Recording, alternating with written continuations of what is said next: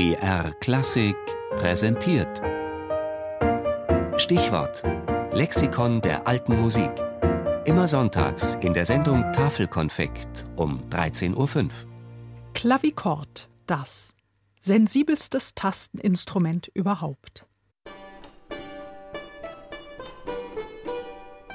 Dieses sehr bekannte Instrument ist, so zu reden, aller Spieler erste Grammatika. Denn so sie dieses mächtig sind, können sie auch auf Spinetten, Klavizimbeln, Regalen, Positiven und Orgeln zurechtkommen. So schrieb Johann Gottfried Walter in seinem musikalischen Lexikon von 1732 über das Klavichord. Man nimmt an, dass sich dieses kleinste und zarteste unter den beseiteten Tasteninstrumenten im 14. Jahrhundert entwickelt hat, Zuerst namentlich erwähnt wird es jedenfalls in einem deutschen Traktat von 1404 und die älteste Abbildung entstand um 1440.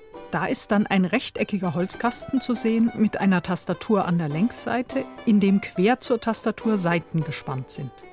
Und das blieb die Grundgestalt des Instrumentes über mehr als 400 Jahre. Hier hören wir übrigens eines der ältesten erhaltenen Exemplare überhaupt, ein italienisches von 1543. Der wesentlichste Unterschied zum Cembalo als seinem prominentesten Zeitgenossen liegt darin, dass beim Klavichord der Klang nicht durch das Anreißen der Saiten entsteht, sondern indem diese durch ein kleines Metallplättchen, die Tangente, berührt und dadurch in Schwingung versetzt werden. So kann man eine Spur leiser oder lauter spielen oder gar nach dem Anschlag eine sanfte Bebung des Tons verursachen. Dafür jedoch muss man seinen Anschlag sehr fein differenzieren, und das übt enorm. Deshalb war das Klavichord über Jahrhunderte das wichtigste Übungsinstrument.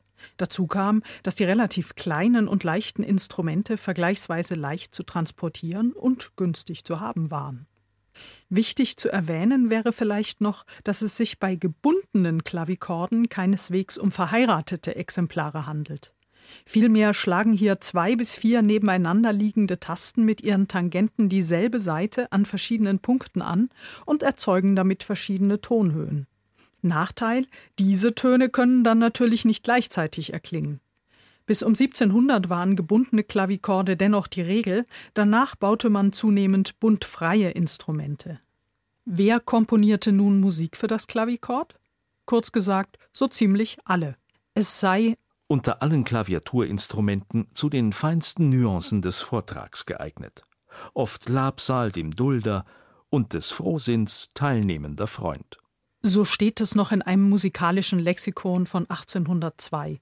Das Instrument wurde von Komponisten wie Interpreten gleichermaßen geschätzt, und so kann man davon ausgehen, dass ein Großteil der Musik, die zwischen dem 15. und dem Ende des 18. Jahrhunderts in Europa für Tasteninstrumente entstand oder darauf ausführbar war, zumindest auch auf dem Klavichord gespielt wurde.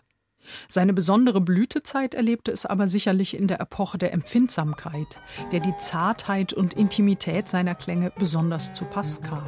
Und so wollen wir abschließend auch deren wohl prominentesten Vertreter, Karl Philipp Emanuel Bach, zu Wort kommen lassen, der 1753 über das Klavichord schrieb aus der musikalischen Geschichte bemerket man, dass diejenigen, denen es gelungen, sich einen großen Namen in der musikalischen Welt zu machen, dieses Instrumente mehrenteils vorzüglich ausgeübet haben